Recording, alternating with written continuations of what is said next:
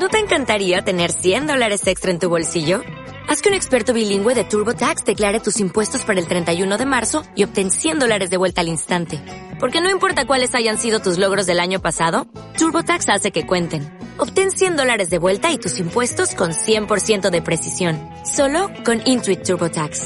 Debes declarar para el 31 de marzo. Crédito solo aplicable al costo de la presentación federal con TurboTax Full Service. Oferta sujeta a cambios o cancelación en cualquier momento.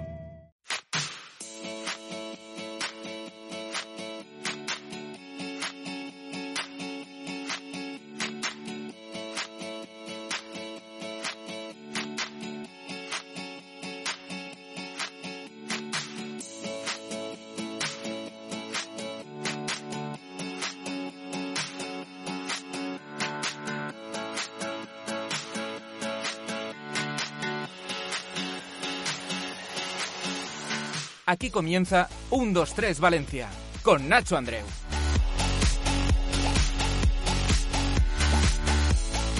¿Qué tal? Muy buenas. Programa final del eh, año. Hoy me encuentro solo, aunque eh, solo en presencia, porque en espíritu Luis Malázaro se ha puesto el mono de trabajo y ha empezado a sacar los momentos más destacados de este final de, de año, de este final de, de temporada, para escuchar lo que ha sido el 1-2-3 Valencia de 2022 y lo que tiene que ser por donde tiene que ir el 1-2-3 Valencia en el año 2023, así como la trayectoria de Valencia Basket en Liga Femenina Endesa, en Euroliga Femenina, en Liga ACB, en Euroliga Masculina y esperemos en Copa de la Reina las chicas seguro y en Copa del Rey esperemos los chicos. Pero eso nos lo dirá el año 2023 que está a punto de, comenzar y hoy lo que venimos a hacer es eh, recuperar esos mejores momentos del eh, pasado año que han sido muchos y muy buenos para un 2-3 Valencia. Para empezar hemos tenido entrevistas de todo tipo a Rafa Muntión con el que empezamos, Sergio Vegas, eh, Rubén Burgos, Patricia Duarte, José Biarnaiz, Josep Puerto, Cristino Viña, Abel Aguado, Damián López, Lorena Segura, Nacho Palmero, Marta Bolini, David Sardinero, Javier Almaseda y nuestra última entrevista que fue a Lalo Alzueta. En el programa de hoy hemos querido recuperar algunos de esos eh, momentos, algunas de esas entrevistas que nos han dado tanto, que nos han hecho reír, que nos han hecho entretenernos, que nos han hecho eh, ser analíticos. En fin, espero que disfrutéis del, eh, del programa y al final iremos con los deseos para este, para este año.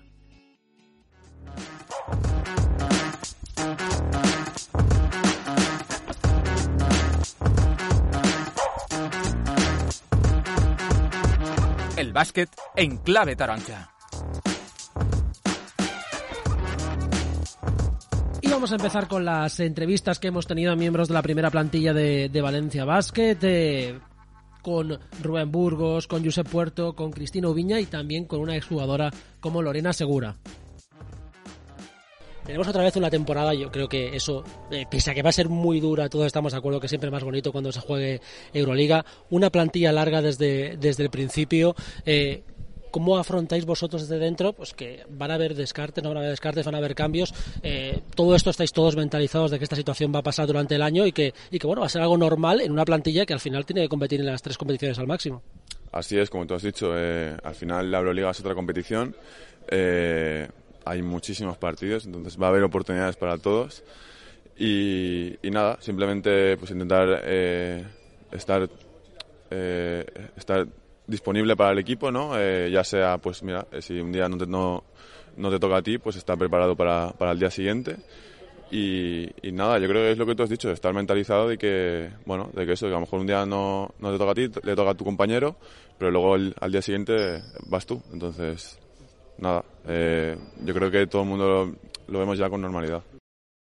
porque la temporada es ilusionante. Está claro que jugamos ahora la, la Supercopa, que pasará lo que pasará, porque el equipo viene mermado, pero eh, este año el equipo ha dado un pasito, un pasito más, y el pasito más se llama Euroliga, que yo imagino, Chris, que estarás ilusionada como estamos ilusionados todos. A ver, yo la jugué ocho años estando en el extranjero y tenía ganas de jugarla en España con, con mi club, porque ahora mismo Valencia Basket ya es mi club, y, tengo muchas ganas. Eh, es un reto exigente, porque la Euroliga es otro rollo, pero, pero tengo ganas y yo creo que todas la tenemos porque al final la Euroliga es algo motivante. No te voy a decir que esperamos, simplemente jugarla, ver la primera experiencia de Valencia Basket, pero a Valencia Basket siempre las primeras experiencias se les dan bien, ¿eh? ¿eh? No quiero meterte presión, pero se les dan bien. Se les dan bien puede ser a ir avanzando, ir jugando, ir disfrutando, o puede ser llegar a cuotas más altas. Yo me conformo con, con disfrutarla, o sea, porque de, realmente eh, la Euroliga es, es, ya te digo, es una competición muy dura, muy bonita de jugar. Que Lorena sabe que ella puede hacer más cosas y que ella puede y que ella puede hacer más. Eh, la sensación es esa, ¿no? Cuando te marchas de Valencia es porque piensas que puedes crecer más eh, o crecer en importancia en otros equipos con la intención de volver algún día o con la intención simplemente pues de, de ser Lorena segura y ir creciendo en la liga. Bueno, es que al final yo creo que, que yo sabía dónde estaba el Valencia Basket. Es un equipo que a nivel español, nivel europeo, pues es, tiene a las mejores jugadoras y, y, yo sé, yo sabía dónde estaba y sabía pues que ahí luchar por minutos es, es, muy complicado, que tú puedes estar a muy buen nivel, pero al final tienes al lado unas compañeras que también son de, bueno, que son de la élite a nivel europeo. Entonces, pues yo viví esa experiencia muy agradecida porque he aprendido muchísimo y he cumplido también sueños de tener compañeras de vestuario a referentes durante toda mi infancia.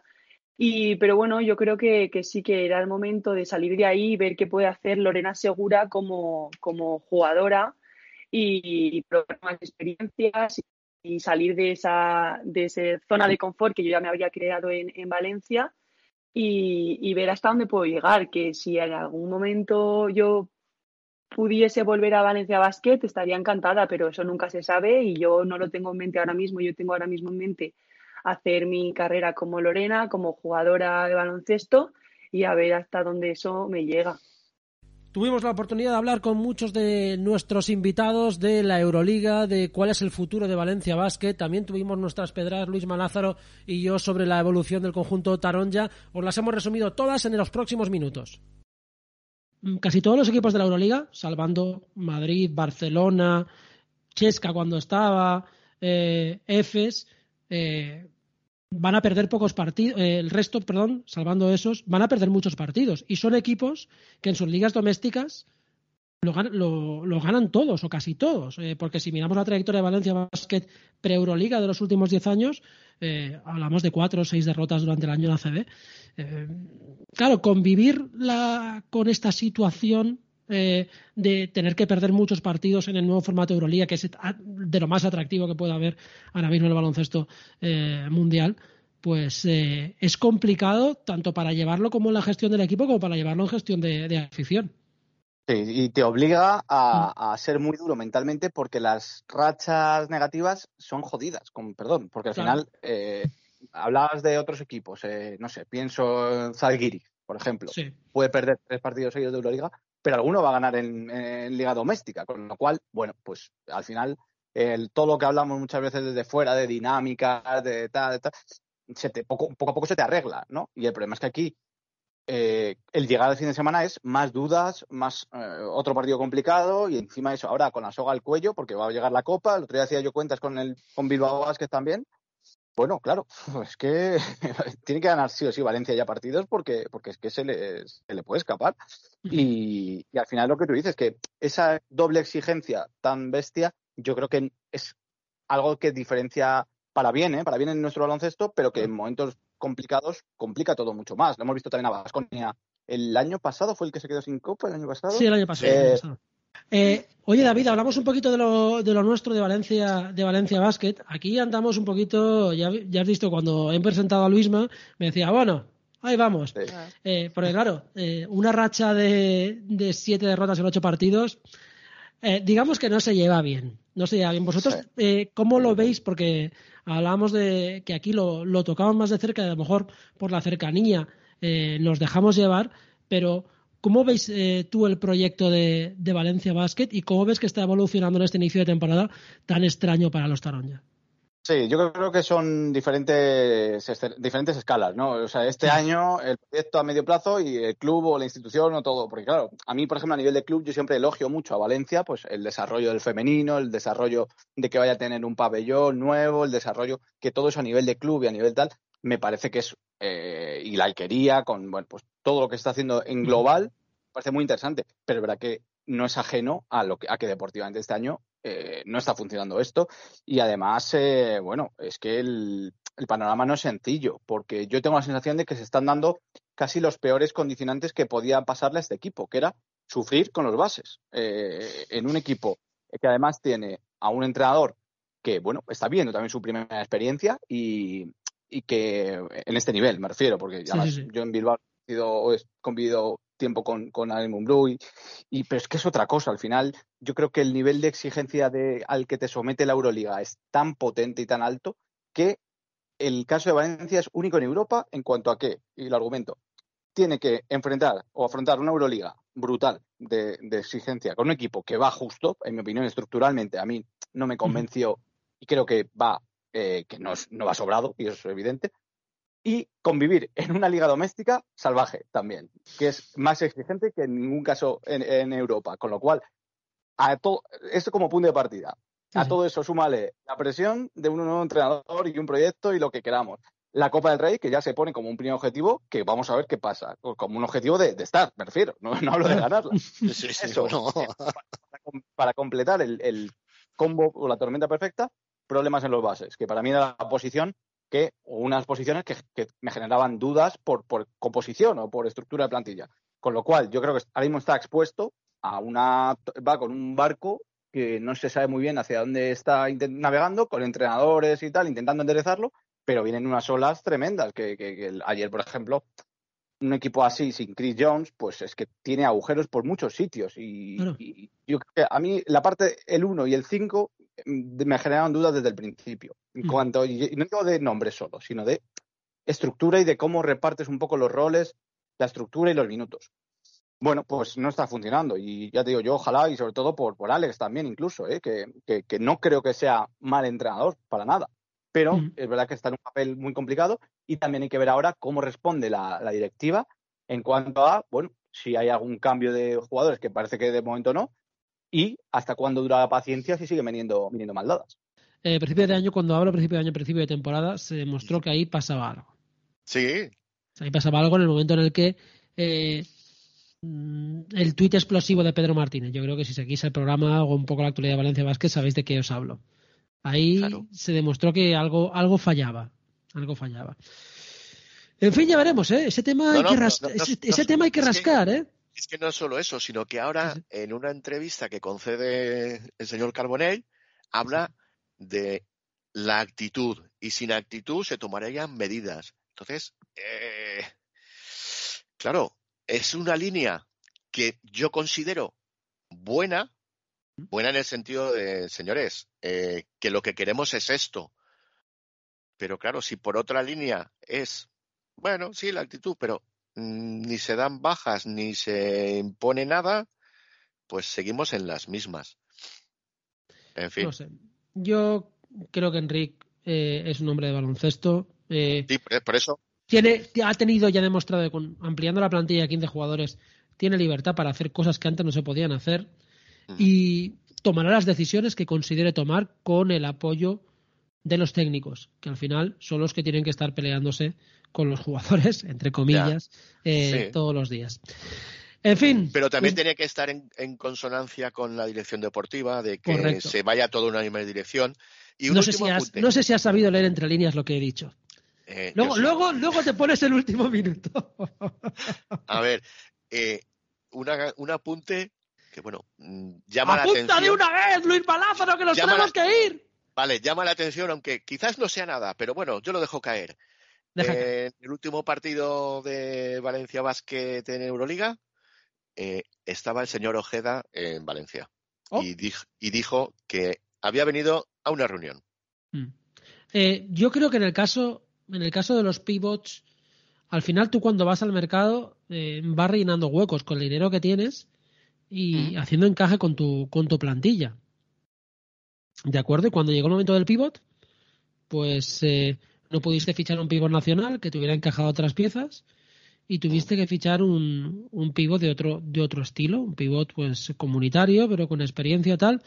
Al final acabaste fichando muchos cuatros, lo que ha sido un error, a mi entender, eh, porque te has quedado sin cinco dominantes o sin cinco eh, que puedan eh, asumir esa carga. Papi lo puede hacer bien al 5, pero no, no es un 5.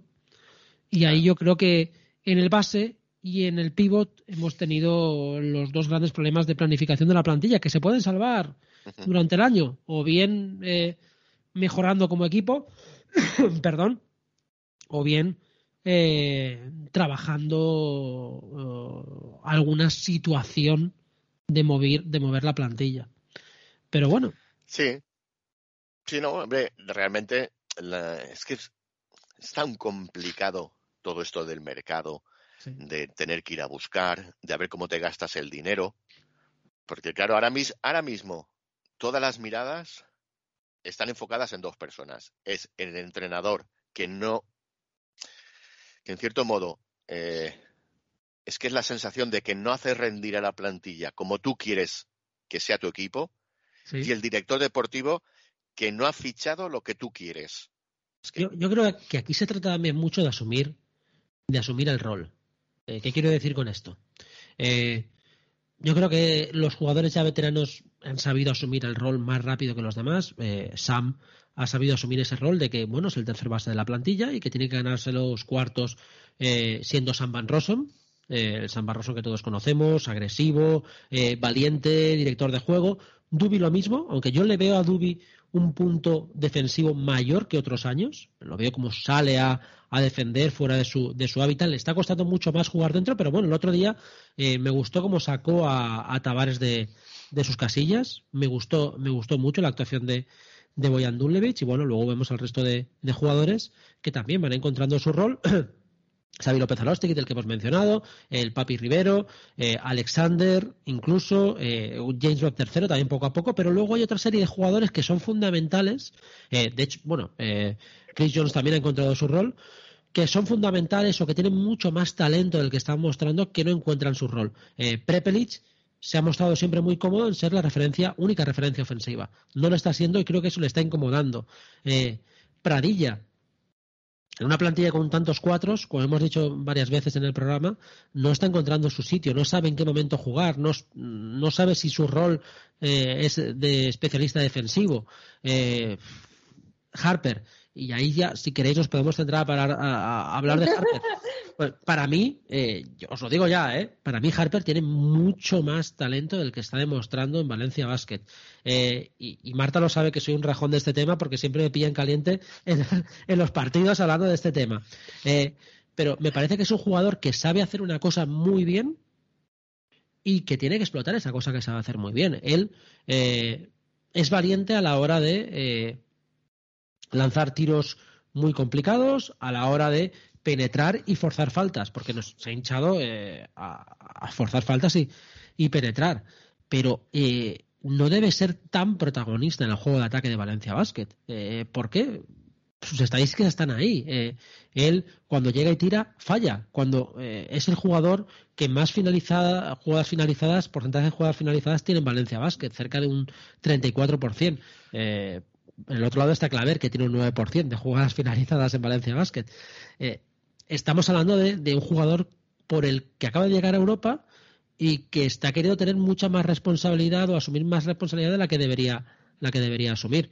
Nos dejan esas, esas dudas y ese salto de calidad que le hace falta a Valencia Basket para en realidad competir entre los grandes. Eh, de esa frase tan manida de no tenemos plantilla, nos hace falta jugadores, tal, yo retruque, digo, no, yo creo que sí que tenemos plantilla. Lo que nos hace falta es que los jugadores que tenemos que pueden dar ese nivel, eh, pues den ese nivel. Eh, no le voy a pedir a Radeva que se meta 20 puntos por partido, pero a Clemen Prepelic sí que se lo puedo, sí que se lo puedo pedir porque lo ha hecho con este, con este Valencia Basket y con el Juventud, por ejemplo, su equipo anterior. ¿Pensáis que es eso, eh, Marta, Luisma, lo que le falta, lo que le falta a Valencia para competir con los grandes, o, en cambio pensáis que la plantilla es corta? No, la, plantilla no es corta. Bueno, a mí personalmente me gusta esa plantilla. Radebau juega muy bien en defensa, porque en defensa sí, defiende bien. Le falta un poco de acierto al tiro, porque, y él también lo ha hablado de este tema en una rueda de prensa previa de un partido, que tiene buen tiro, tiro, mm, pero no, no lo meten, no, no sé. Tienes que empezar a meter canasta, Radebau desconfianza con el tiro. Y Prepuric no sé qué le pasa. No sé, mm, después de la lesión tarda un poquito a volver el Prepelic de siempre. Bueno, y bueno, y Harper, a mí, Harper no me gusta mucho cómo juega. Y tú lo sabes. Sí, sí, sí.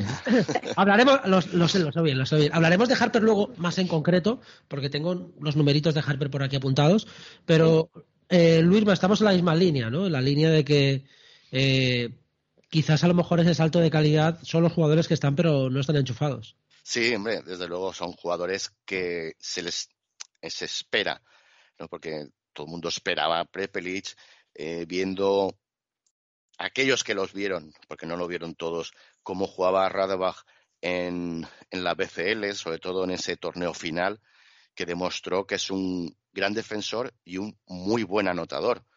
Aquí está demostrando que es un gran defensor, pero le falta quizás esa confianza en el tiro. Y bueno, pues es lo que volvemos siempre. Si no hay gente que se atreva a lanzar o no esté acertado en el tiro, que sean otros los que se vayan aprovechando de, esa, digamos, esa merma y sean ellos quienes den ese paso adelante. Pero claro, mm, hay veces que no saben quién debe tirar y quién mm. debe dar ese paso adelante. Sobre todo el accidente es Bolonia. El accidente para mí es Bolonia. Dale, dale. Porque, bueno, al final el viernes como que estaba enferma en casa, el partido, y bueno, mejor no verlo. Y bueno, no hemos competido ni un minuto en el partido. Y bueno, al principio esperaba un partido como lo del año pasado eh, en Bolonia en Eurocup. Cuando yo estuve en Bolonia, íbamos perdiendo de 21 y al final ganamos de 1. Pero no, no, ha sido completamente diferente sin competir, sin meter una canasta, sin ideas, sin nada. Un partido Mm, mm, horrible, horrible. Y bueno, y el sábado un poquito mejor y ahora un poquito mejor. A ver, hoy. Mm.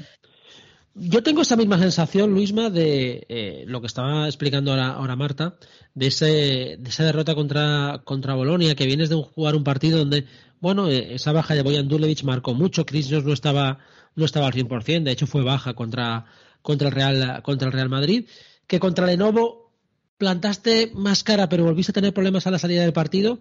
Y contra el Real Madrid, pese a, salir mal al partido, yo creo que también por méritos del Madrid, que estuvo muy acertado, sí que estás hasta, hasta los últimos segundos. Y yo creo que hay unas decisiones equivocadas de, de Alex Mumbrú en el final del partido contra el Real Madrid, pues eh, impiden que Valencia culmine la, remontada. Y, digo lo de las decisiones equivocadas porque optó por meter a un jugador como era Pradilla, que estaba prácticamente frío para jugar los minutos más calientes. Eh, Luisma, Marta, me decís. Primero tú, eh, Luisma.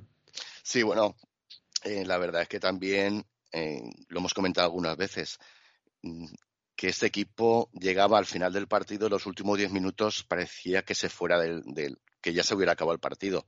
Le reclamábamos eso, vale, esa intensidad y ese luchar hasta el final sí que lo han conseguido, pero ahora se dejan los diez primeros minutos. Salen sin intensidad, eh, no es que no tengan muchas ideas, sino que, no sé, esa falta de acierto se va acumulando y les pesa en las manos, en las piernas. Eh, no sé, yo pienso que cada día no deben aparecer siempre los mismos, pero sí, las bajas de Chris Jones y Duby son importantes, pero tienen que, que, ir apareciendo más jugadores poco a poco para que no siempre seamos demasiado factibles en, conseguir y decir, bueno, pues si paramos a este jugador, ya se acabó el Valencia Basket y es lo que está ocurriendo algunas veces. Dale, Marta. No, no, tiene razón, porque sin Jones tenemos, bueno, hemos tenido problemas. Y, a ver si la gastroenteritis que ha tenido Dubi en Bolonia y el otro día um, Jones contra el Madrid aquí a la frontera ha afectado más jugadores porque estaban todos un poquito flojitos. A ver si puede haber afectado más jugadores que estaban un poquito flojitos, porque siempre empezamos los partidos mm, muy mal, porque siempre el primer cuarto em, empezamos muy mal y poquito a poco volvemos a entrar en el partido. Y bueno, tengo aquí apuntado al minuto a falta de un minuto, estábamos 71-74 después de la canasta de, de, Barroso y este partido se podía ganar. con, con un primer cuarto jugador muy mal. Mm. Miren de un partido de Euroliga, o sea, es la Euroliga de las chicas está siendo una batalla campal eh, partido tras partido y es súper importante.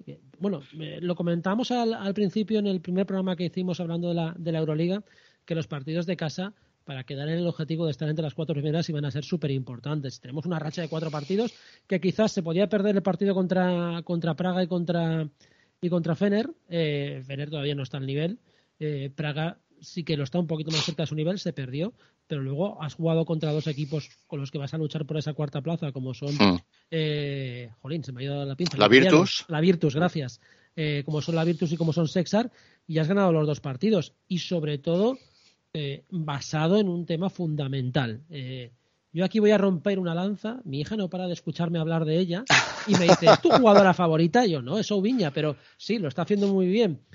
Que es eh, que, es Keral Casas. O sea, eh, eh, me dice, tú, mi hija insiste, tu jugador favorito es Keral. Y yo, no, cariño, no, pero joder, qué bien lo es la mía, es la mía, dile, es la mía. qué bien, qué bien lo está haciendo. el año pasado no tuvo su año y era evidente, mm. pero desde el club se ha sido muy listo sabiendo ver que, que, bueno, una mala racha no implica que puedas dejar perder a una grandísima jugadora. Y ya solo la ves su presencia en la pista y su nivel físico eh, está a un nivel, a un nivel físico y a un nivel de, estar enchufada en la, en la pista, porque eh, yo a veces lo cuento esto como anecdótico, pero sí que es verdad que cuando un jugador se lo pasa bien, eh, sonríe en la pista, lo decía Andrés Montes, que los jugones se ríen igual, pero esto no era una coña de Andrés, es que era verdad, la gente se reía, pero no, joder, cierto, es que en jugones se ríen. Y, y Keral este año está sonriendo y este año le están entrando los, le están entrando los puntos. Y, creo que Rubén Burgos sabe que su juego tiene que ser ese, defender. Además llega más bajo que nadie, eh, esa, esa, flexión de, piernas es espectacular. Y luego, pues, si a nivel físico está bien, ella que se basa en un baloncesto de ir a atacar el aro, pues bueno, eh, es que era el Casasa que, la que estamos viendo este año espectacular. Y en el último cuarto, eh, ella junto a la mana que vamos, eh, que, la, que la ves eh, a nivel físico y dices, bueno, eh, le voy a quitar el chupachups y no, no, se, lo no, se lo quitas porque te quitará el chupachups a ti y la cartera, pues bueno, que el equipo hizo una demostración de, fuerza en el último cuarto espectacular. Sí, no, además, los partidos, como te he dicho, el de la Virtus y el de este último contra el equipo, el, el Sexer, para mí fueron dos partidos un poco distintos, porque eh, contra la Virtus vas algo a remolque, pero estás en partido. Sin embargo, contra, la Sexar fue un primer cuarto. Eh, infumable no, pero. Bastante malo. Eh, ahí como si, no sé, muy pastoso, ¿vale? En el que no te entra nada. las jugadoras rivales te hacían un dos y un tres contra uno con manos rápidas, incluso a veces eh, manos demasiado rápidas y demasiado duras, porque hubo un dos contra uno a Raquel Carrera que sale lanzada a medio metro. Entonces, bueno, y ahí los, los las, las, porque habían árbitros, y los árbitros de Euroliga no pitan nada. Pero a partir de ahí supieron. Mira, ¿ves? Ahí, Luisma, perdona que te, que te corte. A mí los árbitros de Euroliga femenina sí que me preocupan. Sí, es sí que, me preocupan. Es que, es que te pongo esa acción porque, claro, eh, que la base rival y otra jugadora que no es la pivo le hacen un 2 contra 1 a Raquel Carrera y sea nuestra jugadora la que salga un metro, un medio metro lanzada, bueno, es que haya pasado algo, ¿no? No, no, no pasa nada, continúen. Sin embargo, pues bueno. Eh, creo que fue en el partido de Praga cuando le dieron una leche a Mari en la cara y no pitaron nada. sí, pitaron lucha luego. Sí, sí, sí, tremendo. Sí. Pitaron lucha con, es que estoy, vamos, o sea, me, parece lo de que era Casas, que está haciendo de que era Casas y de Cristina Viña de las dos a la vez. O sea, es, además, es que es un, es que es un referente. O sea, yo no, dejo de decírselo a, los equipos con los que eh, trabajo, tanto de chicos como de chicas, que se fijen en que era el Casas, cómo le saca partido a todo aquello que, que hace bien y a todo lo que tiene que ver con lo que ella puede controlar, que es a nivel de esfuerzo, a nivel de hábitos, el último balón ese que roba, que hay un poquito de polémica y tal. que recupere y mete la canasta, ¿no? En esa victoria en casa. Me parece todo un ejemplo. Y luego la vuelta de Alba Torrens, que me parece que volvió muy bien, o sea, siendo, mm. siendo ella misma y haciendo las cosas que sabe hacer.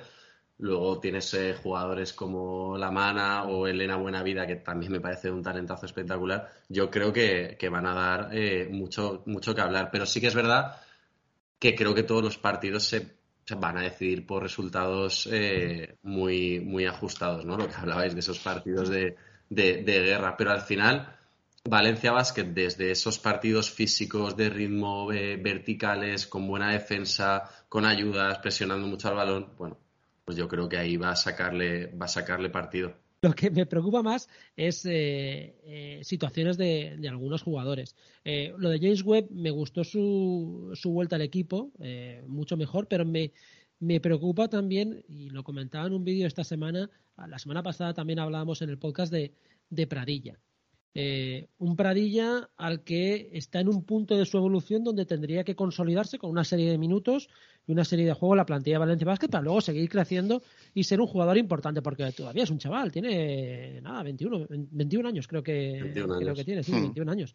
Todavía le queda mucho por evolucionar, lo que pasa es que entra en una plantilla en la que pues por delante, o jugador que puede disputar en su posición, tiene, o a Papito que puede jugar al 4 y al 5, a Alexander que puede jugar al 4 y al 5, a Webb que es un 4, a Claver que es un 4.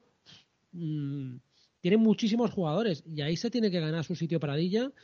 Eh, es un jugador inteligente en el sentido emocional, que eso es lo que no me preocupa. Ahora bien, el que tiene que saber gestionar ese, ese control es Alex Mumbrú, porque la temporada es muy larga y si la situación continúa, continúa así, se nos puede pirar para ella y es un proyectazo de, jugador. Bueno, no creo, yo no creo que en estos momentos no se vaya a ir. No, no, no, no pero quiero decir, a ver, imagínate que si no le salen las cosas durante todo el año, eh, tú eres Pradilla y dices, jo, no me salen las cosas aquí, a lo mejor pienso y, me voy. Eh, estoy hablando eh, en plan catastrófico, como te mola a ti. No, pero, pero lo que yo me refiero es, si no te salen las cosas, no creo que haya un buen club que diga, no, pues voy a ficharlo. A ver si cuando viene salen bien las cosas. Para mí, Pradilla ahora mismo lo que le falta, eh, minutos. Bueno, quizás un poco más, pero esos minutos eh, puede ser que vayan relacionados con ahora mismo su falta de, no intensidad, porque sigue jugando intenso, sino yo pondría un paralelismo entre Pradilla y Prepelic, su falta de confianza porque lo vemos ahora mismo eh, lanzando, eh, intentando anotar que en la temporada pasada sí que le entraban esos tiros, sí que le entraban esas penetraciones a canasta y esta vez no, le está ocurriendo. Quizás una, no sé por qué, pero bueno, eso es algo que tienen que, mirar el cuerpo técnico. Y en ese sentido, pues es posible que le dé un poco la razón a Mumbrú de, bueno, no te sale, eh, voy a sentarte, eh, vamos a reflexionar un poquito con lo que está ocurriendo y darle algo más de minutos, pero no darle minutos, minutos, minutos y que se ofusque demasiado y eso vaya en contra del, juego del equipo. Esa es mi forma de ver. Que veo que Pradilla tiene recorrido, por supuesto, en el momento que gane confianza, esas jugadas que entraba por la línea de fondo le saldrán, esos tiros liberados que nos ha demostrado incluso este verano con la selección entrarán, pero ahora mismo es eso, quizás un poco de falta de confianza en... Eh, no sé qué me pasa. Hmm. Sí, yo, estoy, yo estoy de acuerdo sobre todo con lo que dice, con lo que has dicho tú, Nacho, de, de, los jugadores por posición. Es que al final tiene que ver con, con eso y con el rendimiento que están dando los jugadores. Es que es que Papi el primer mes antes de la lesión es que fue increíble lo que, lo que hizo. MVP. Hay que tener en cuenta también. claro. Es que, fue, es que fue tremendo. es que le tienes que poner a él, ¿no? Eh, luego, Web, tal y como está ahora, porque además, Web sí que, sí que es verdad que yo creo que, que, lo puedes meter al 3, pero claro, si, si Puerto te da un grandísimo rendimiento en defensa y luego Claver ha habido partidos que ha estado súper bien y, y además generando desde la línea de 3 en las esquinas es que al final tú tienes que mirar por el rendimiento de tu equipo y sobre todo teniendo en cuenta que la temporada es muy larga, que Pradilla es muy joven, que va a tener muchísimas oportunidades y que además, esto puede sonar atópico, ¿no? Pero, pero es que les ha pasado a muchos que han venido de, los europeos, que es que no han tenido ni el mismo tiempo para entrenar, ni el mismo tiempo para los sistemas, ni el mismo tiempo para descansar. Entonces, yo creo que, se va a coger y es una cuestión de, de, rendimiento. Juegas dos partidos por semana, eh, tienes que ajustar muy bien, tienes que pensar en todo lo que te ha todo lo que te ha ido bien y te ha servido y hay muchos jugadores que están rindiendo y están en esa en esa posición. Yo no creo que, que ahora por, por, jugar menos minutos y, y, demás vaya, vaya a decaer. Yo creo que no. La, la clave, eh, gran papel de las chicas en este inicio de, de Euroliga, eh, con ganas de, de, soñar, aunque bueno, el Fenerbahce ahora ya empieza a recuperarse después de un inicio titubeante. Mm, veremos lo que, lo que acaba sucediendo. Tenemos a Virtus por detrás, tenemos también por detrás a Burch y por delante un Polkovic que es sorprendente, pero hmm. también lo poníamos a principio de temporada pues entre esos equipos que iban a bregar por la, por la cuarta plaza, que ahora mismo es el territorio natural o debe ser el territorio natural de, de Valencia Vázquez, la, lucha por esa cuarta plaza. como, pincelada a los partidos, estos dos partidos contra el IDK o contra el Burgues, eh, sigo, lo siento, yo no doy, no doy mi brazo a torcer. A ver el enorme papel de Keral Casas en este Valencia Basket. Sí, señor. Es una jugadora, sí, eh, Cristina y Alba pondrán su magia, porque mm. la ponen. Sí. La, Raquel Carrera se seguirá peleando, como lo demostró ante las francesas, bajo la canasta, pero el espíritu este que tiene Keral Casas es increíble. Y, luego, a ver, eh, que la floten que la floten siempre que quieran, cuando vaya esté lejos. Pero más fácil romper a la, zona. Eh, se, ha convertido, la moto y no hay quien la pille. Se ha convertido en la jugadora favorita de mi hija, ¿eh? que era Alcasas. Paro de hablar de que era Alcasas y ha dicho, es mi favorita, papi. Bueno, ya hablaré, ya hablaremos Keral, tenemos que Keral, tenemos que hablar. tenemos que hablar, tenemos que hablar. Nuestros amigos Sergio Vegas y, y Rafa Muntión tuvieron un entrevistón el otro día. Eh, esta semana con eh, Jordi Bertomeu, mm. ex CEO de la, de la Euroliga. Contando cositas. Contando cositas, joder. Y ha dado, ha dado muchísimo, muchísimo eh, esta, esta entrevista que yo aconsejo muy interesante. Sí, sí, sí. La verdad es que sí. Mm, además de porque Sergio es un, un buen periodista, porque Rafa también lo es, yo creo que en esto no hay ninguna duda, pero además conoce de mucho tiempo a, a Bertomeu y sabe buscar las cosquillas. Eh, y eso se ve. Eso sí, no sabe, no, no sabe, y con esto eh, es con cariño, no sabe coger un buen plano para, para, para YouTube porque se le ve completamente con niebla, pero lo demás es perfecto, impecable, extraordinario. Extraordinario, no se puede ser perfecto en la vida. Eh, pero, jolly, la entrevista es recomendable. Y sobre todo, hay un momento, Luisma, que habla de, directamente de Valencia Basket y de Mónaco, en el que dice algo así como la gente, o sea, directamente e indirectamente, ya sabemos cómo es Bertomeu. La gente no hace un pabellón de 20.000 personas para por nada. Sí. Ahí estamos. Yo creo que esa es esa es la frase dentro de la entrevista que más nos afecta que más nos afecta a nosotros, ¿no? No somos tan malos. No, no ni la...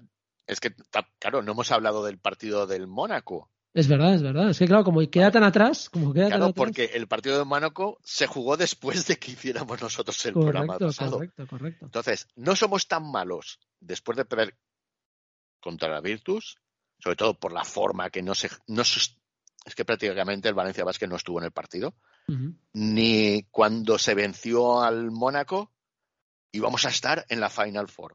Así de claro. Entonces. Eh... Esto es Euroliga. Yo creo que cuando antes lo asumamos mejor, lo que ¿Sí? es que eh, tú puedes perder partidos como el partido contra Virtus, pero no puedes perder de 30, por favor. Has hablado de Prepelic. Sí. Eh, me preocupa. ¿Vale? me, me preocupa. está, como obcecado en. Entonces, claro. Mm. En la Desde su lesión hasta ahora, es que lo, lo que comentábamos el, el otro día, eh, tú te recuperas de una lesión, pues bueno, una lesión fuerte que te impide ciertos movimientos, Y claro, quizás mm, recuperarte eh, haciendo de pretemporada, entre comillas, el europeo con Eslovenia quizás no es el mejor para es lo, mejor para retomar una, una rehabilitación que puedas pues bueno mm, tu tiro, manejarlo, moverlo, porque tienes claro, más importantes. Tú piensas, Luisma, ahora, a ver, la situación es diferente, ¿no? Porque hmm. Bélgica no creo que fuera a ganar o aspirar a ganar el Eurobasket.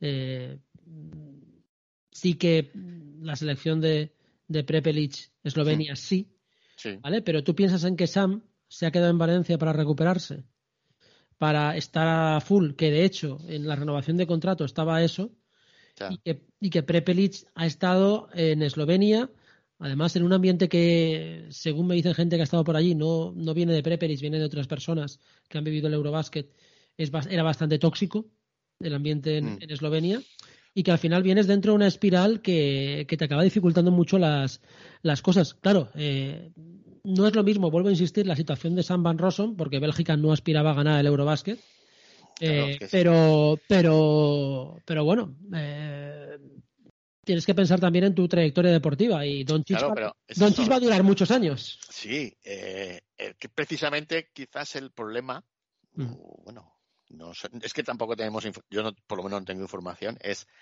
esta es una selección que fue campeona de Europa. Sí. una selección que estaba para, para ganar uno, como unos favoritos la, el europeo. Entonces, claro, si Doncic, es lo que yo pienso, eh, te dice 20, pues claro, quizás el 20 de... Yo quiero pensar que el 20 de Doncic mm. fue antes de que Dragic apareciera en la selección como quiero irme ganando. Porque claro, ahí ya es un parón para Prepelic, por la veteranía y de Dragic. Entonces, claro, lo ideal. tantos jugadores para un puesto, mm, al final se complica. de todas maneras, lo ideal es que se hubiera quedado. ¿Tú qué hubieras hecho? Te hubieras ido al Eurobasket, como yo, ¿no? Claro. te dice Don, te dice que vamos.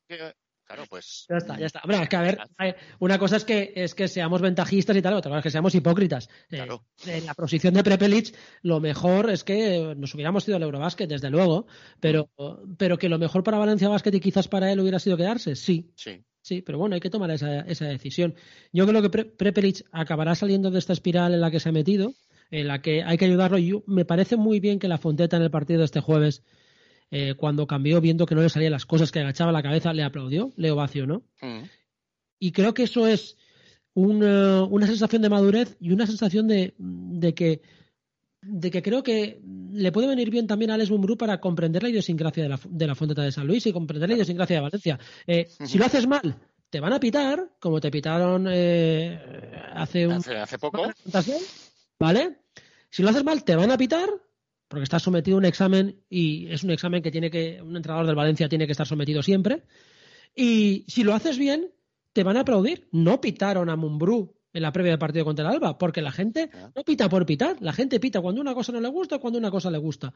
Y no pitaron a Prepelic pese a que está mal, y en una situación, pues bueno, eh, le pitarían porque no funcionan las cosas, pero comprenden que lo intenta, que busca sus tiros, que no le salen las cosas. Pitarle que sería contraproducente para, para Clemen Prepelic. Por lo tanto, eh, yo creo que hay que aplaudir a la afición de, de Valencia Basket, hay que hay que darle ese grado de madurez que yo creo que eh, dentro de, las críticas y que podemos estar todos muy nerviosos, pues al final la afición sabe, eh, evidentemente, tenemos una afición sabia y sabe cuándo eh, tiene que apoyar al equipo. Y, bueno, pues eh, esa idiosincrasia la tienen que comprender, algunos jugadores ya la saben, la tienen que comprender los nuevos y también el cuerpo técnico. Como yo creo que, bueno, hemos tenido, lo positivo es que hemos tenido dos lecciones de, lo que es el mundo Valencia Básquet de manera muy reciente. además tenemos un ejemplo paralelo eh, con Pradilla. Sí. Pradilla va a la preselección con Escariolo, con la selección de España, pasa al corte, se queda como uno de los doce junto a Xavier López Arostegui y había gente que pensaba en ¿para qué va si no va a jugar? ¿Para qué va si mm. no es perder el tiempo que se queda aquí? Pues bueno, ahora precisamente después del campeonato europeo que hicieron, Xavi López Arostegui sí que ha demostrado que es ese jugador intenso y defensivo y bueno, pues en ataque tiene sus momentos. Y en Pradilla, pues casi hay que esperar un poquito para que retome ese valor que ha tenido con Escariolo en la selección, anotando desde el triple, peleándose bajo la zona, eh, anotando. Y bueno, quizás también está un poco eh, desesperado, entre comillas, en, en volver a, esa, a ese ritmo y a ese juego que tuvo con la selección. Está, es, es, a ver, preocupante no es, pero sí que hay que estar ocupado en, eh, en el tema Clemen Prepelic. Y es verdad, Nacho, que si no sé si lo viste tú también, o, o Luis si lo vio el domingo, se quedó, luego salió a tirar. Hmm. Luego salió sí, sí, sí, Prepelic a, a, tirar tras el partido. A ver, es verdad que para un tirador como él esa confianza es necesaria. Pero es verdad también que estamos a mitad de octubre. Uh -huh. si, lo, si, tiene que tener un momento malo, ¿no? Como solemos decir, que sea ahora, ¿no? Y que no sea cuando se esté jugando los garbanzos Valencia que yo creo que eso se puede recuperar.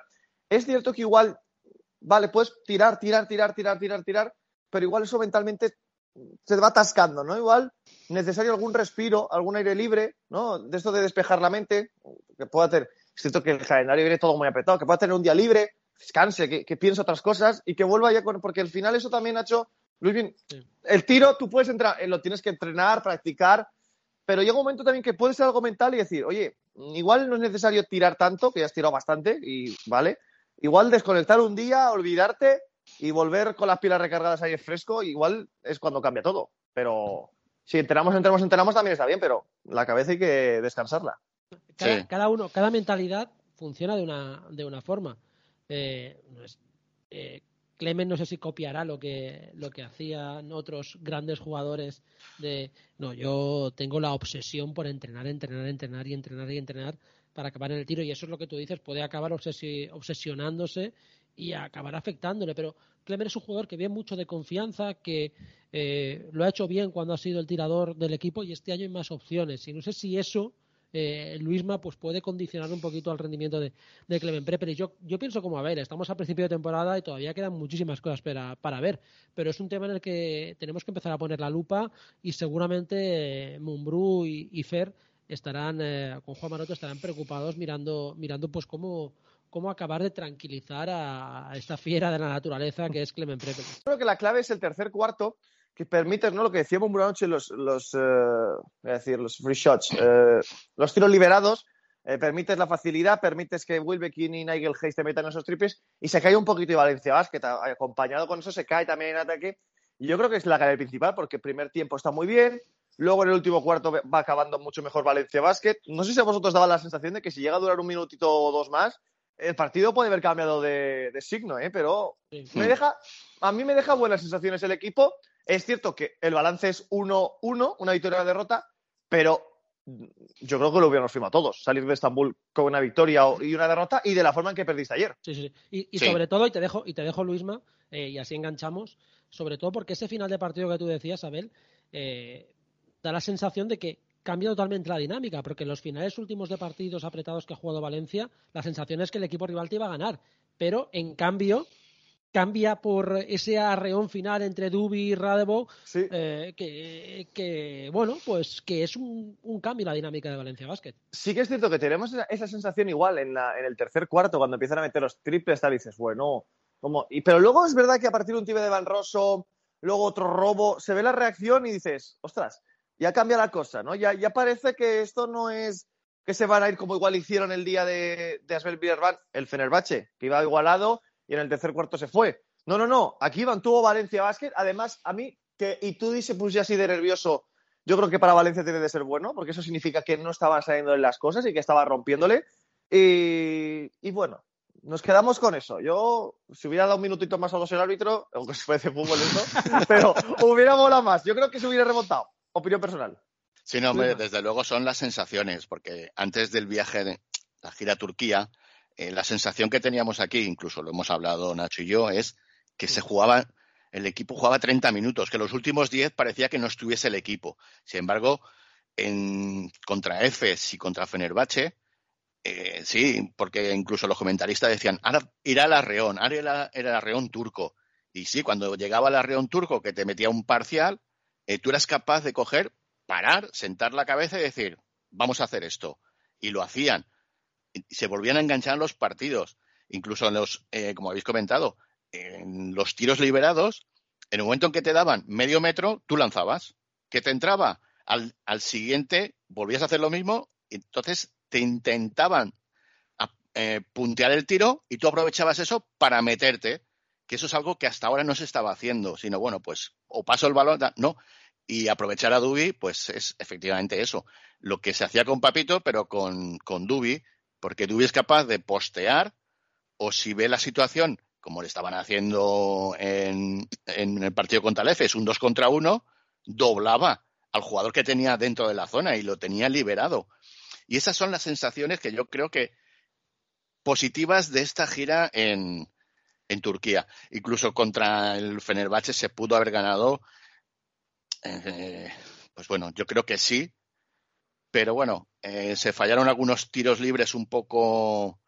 Sí, los tiros libres. Sí, ahí, porque, por ejemplo, Pradilla falla dos tiros libres seguidos. Eh, como tú comentas, la falta sobre de Calates, que hubiera sido la tercera seguida de Calates, no las sancionan, jugadas un poco meh.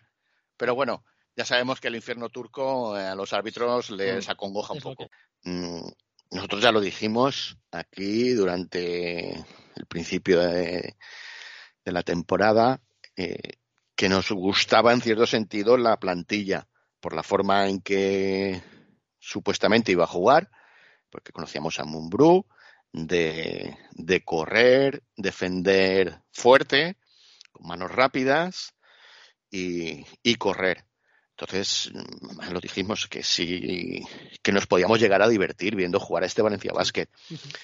Y como bien sabes, eh, pues bueno, mandamos un saludo a nuestro amigo Metal Hamming, que puso en Twitter que yo le, le, le, contesté diciendo que coincidía con él, más que nada porque este Valencia Basket no arranca, en los partidos le cuesta jugar en estático, cuando no puede correr que para en estático, no tiene ahora mismo en la, cabeza no tienen otra solución que no sea, bueno, pues me juego el tiro y a ver, no, no, es que tienen que buscar a jugadores interiores, no solo a, Papito, eh, buscar otro tipo de solución, bueno, pues en estático, y eso es lo que creemos que le falta a este equipo. Eh, intentar, bueno, pues si no puedo correr, bueno, pues llego a mi ataque estático, busco bien a Dubi, bien a Papito, otros jugadores que estén ahí, para que, porque es que si jugamos siempre a lo mismo, al final nos van a pillar.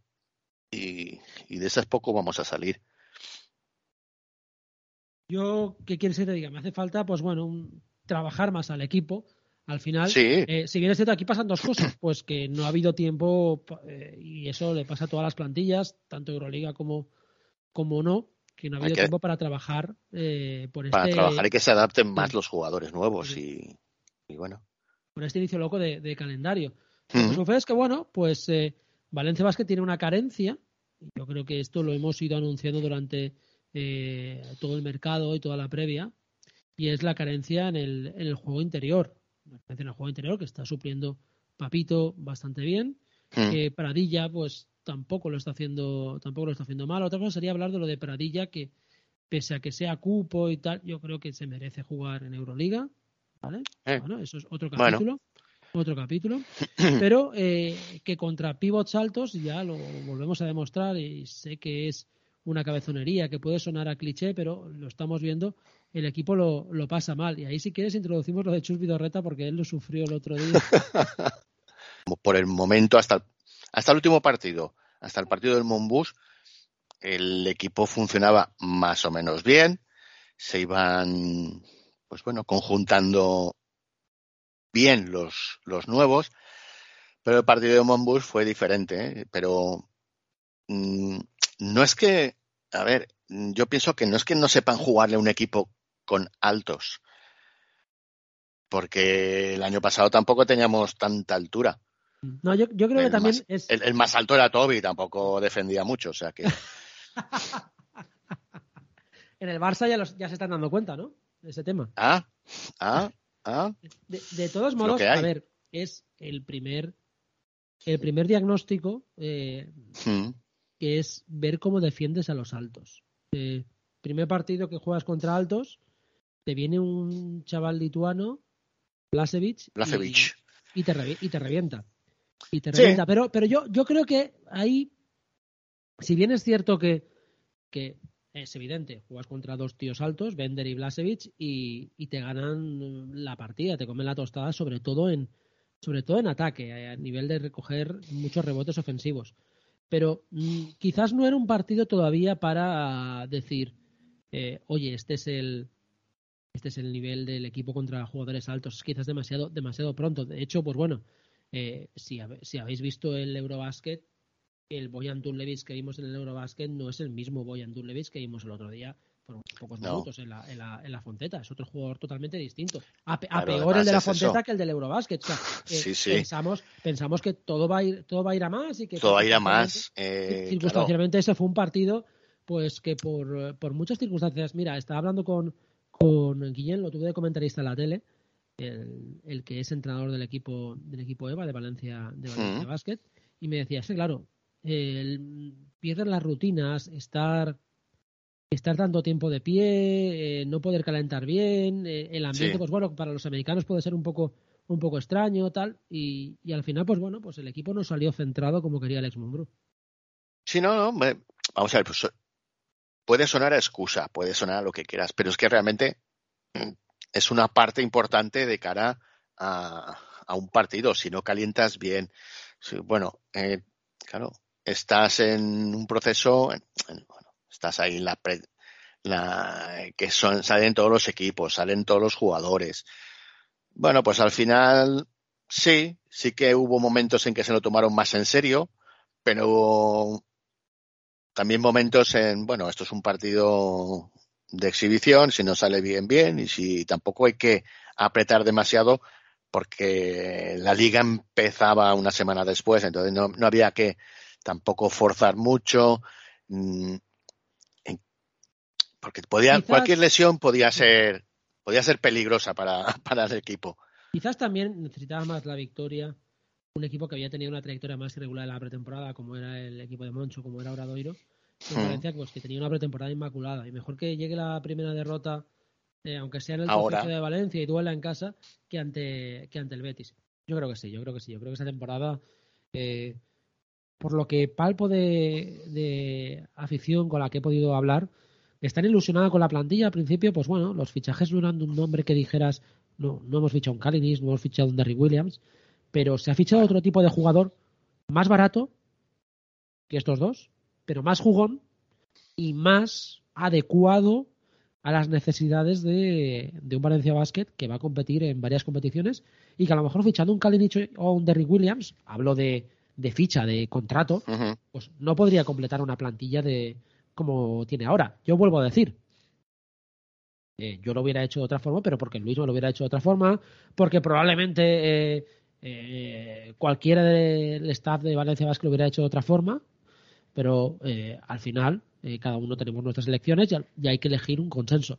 El consenso que se ha llegado con, con esta plantilla, pues parece para ilusionar, parece bien, que a lo mejor en algunos partidos tendremos carencias contra pivots muy altos. Veremos cómo la soluciona Mumbrú, porque a lo mejor tiene su sistema para solucionarlo. Eh, y bueno, a lo mejor no. Seguro que tiene su sistema para solucionarlo. A lo mejor le sale bien, a lo mejor le sale mal, eso sí. Pero que, que bueno, pues que eh, empezaremos a ver, a ver cositas. Eh, el, ejemplo que has puesto de, de, de Terry Williams. Mm, bueno, yo le decía por, la pasta. Por, la, pasta. Por la pasta, porque por juego y, y demás, yo creo que cualquiera de los que se ha fichado en este caso Webb o Alexander, te va a dar mucho más que te dio Derrick Williams. Ah, la verdad que sí.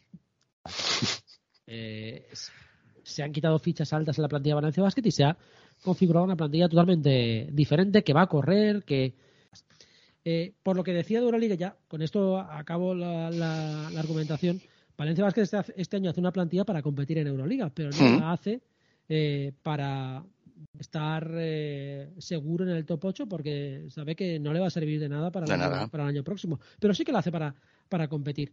Eh, mm. ¿Qué sucede? Yo tengo la sensación, eh, ya os digo como jugador politólogo, de que este equipo va a jugar el año que viene Euroliga y al siguiente ya tendrá licencia. Y ya tendremos una continuidad donde se le podrá exigir mucho más el equipo en esta, en esta competición. ¿Vale? Eh, porque ya, tendrá, una tradición más elevada. que, en esta, que, en esta, que lo que lo que comentaba antes, que hay otros dos equipos que también están en una buena posición para esas licencias, sí, Virtus y, y Partizan. ¿Vale? ¿Qué, mm. ¿Qué, le conviene a Valencia Basket? Que Virtus y Partizan esté el año que viene en la Euroliga. Eh, ¿Por qué? Porque entonces eh, la plaza, por, uno, que uno de los dos esté, porque entonces solo habrá una plaza de Eurocup. Correcto, que se la ganen deportivamente. Eh, por ejemplo, Partizan que gane su liga y ya y ya está. Que gane la, VTV y ya, ya tenemos plaza. También estos son pajas mentales, porque al final luego, pues, como las reglas son así tan guays, no, mira, como, como los dos de la Eurocup el año pasado eh, se han clasificado, pues vamos a invitar a los otros dos. Eh, en fin, que, esto, es, esto es así. pero bueno, eh, son nuestras ilusiones. Y bueno, como lo que antes que poco más si te interrumpo, lo de que tenga Valencia Vázquez ya una plaza, aunque sea con unos pocos añitos, ya es distinto porque ya eh, ya le puedes ofrecer a mejores jugadores que tú quieras, que tú veas que eh, necesitas, que tengan, bueno, eh, como decimos siempre, el nivel Euroliga, que ya han jugado Euroliga. entonces le, ofreces un proyecto no solo de cara a un año, sino de cara a dos, tres, cinco años. Y ahí ya puedes ofertar y ya tienes otro tipo de incentivo para que el jugador te pueda venir. Yo creo que lo que siempre hemos dicho y lo que es la realidad. Bueno, pues este ha sido nuestro resumen del año 2022. Por nuestra parte, daros eh, las gracias, hacer extensivo este mensaje desde Luis Malázaro, que se incorporaba este año al, al programa y que ha ayudado a que este 1-2-3 Valencia dé ese salto de, de calidad junto a los eh, eh, entrevistados y entrevistadas, hemos querido hacer análisis, hemos eh, puesto nuestra fecha, que es eh, ahora la de todas vosotras y vosotros, que es todos los, los viernes. Esperemos que disfrutéis del, del, programa, sobre todo en el día de, de hoy, que disfrutéis del, de la noche más larga del año, la, la noche vieja. habría que hacer una valoración con Luis Malázaro de las Nocheviejas. Eso lo haremos en el primer programa de 2023 que los mejores deseos para un Valencia Basket, sobre todo el masculino, que de momento no nos está haciendo disfrutar tanto como ansiábamos, pero que bueno, eh, esperemos que en el año 2023 haya algún cambio que nos eh, permita ver al Valencia Basket que todos queremos desde, desde el club y también desde, desde la afición, que haya Copa del Rey, es el primer deseo que le pedimos al 2023 y que se mejoren los jugadores eh, lesionados y para la afición a disfrutar porque al final este deporte que tanto amamos y que yo creo que desde, desde este programa es el mensaje que queremos lanzar, que amamos el baloncesto, pues sigámoslo haciendo, sigamos haciéndolo con la misma intensidad, con la misma pasión, con la misma fuerza y sin perder el espíritu crítico, sin perder el análisis y, sin perder las ganas de, mejorar, porque cuando perdamos eso nos quedaremos en, eh, en la indiferencia. Por lo tanto, siempre exigiendo, siempre buscando, siempre mejorando, pero siempre desde, desde el espíritu constructivo, como hacemos desde este 1-2-3 Valencia. Hoy sí, hoy sí que digo que lo vamos a dejar aquí hasta el año que viene. Así que eh, muchas gracias por seguirnos en todas las redes sociales, por ser cada vez más suscriptores en en que este año la hemos petado. Y como decimos siempre, mucho baloncesto. ¡Feliz año! Adiós.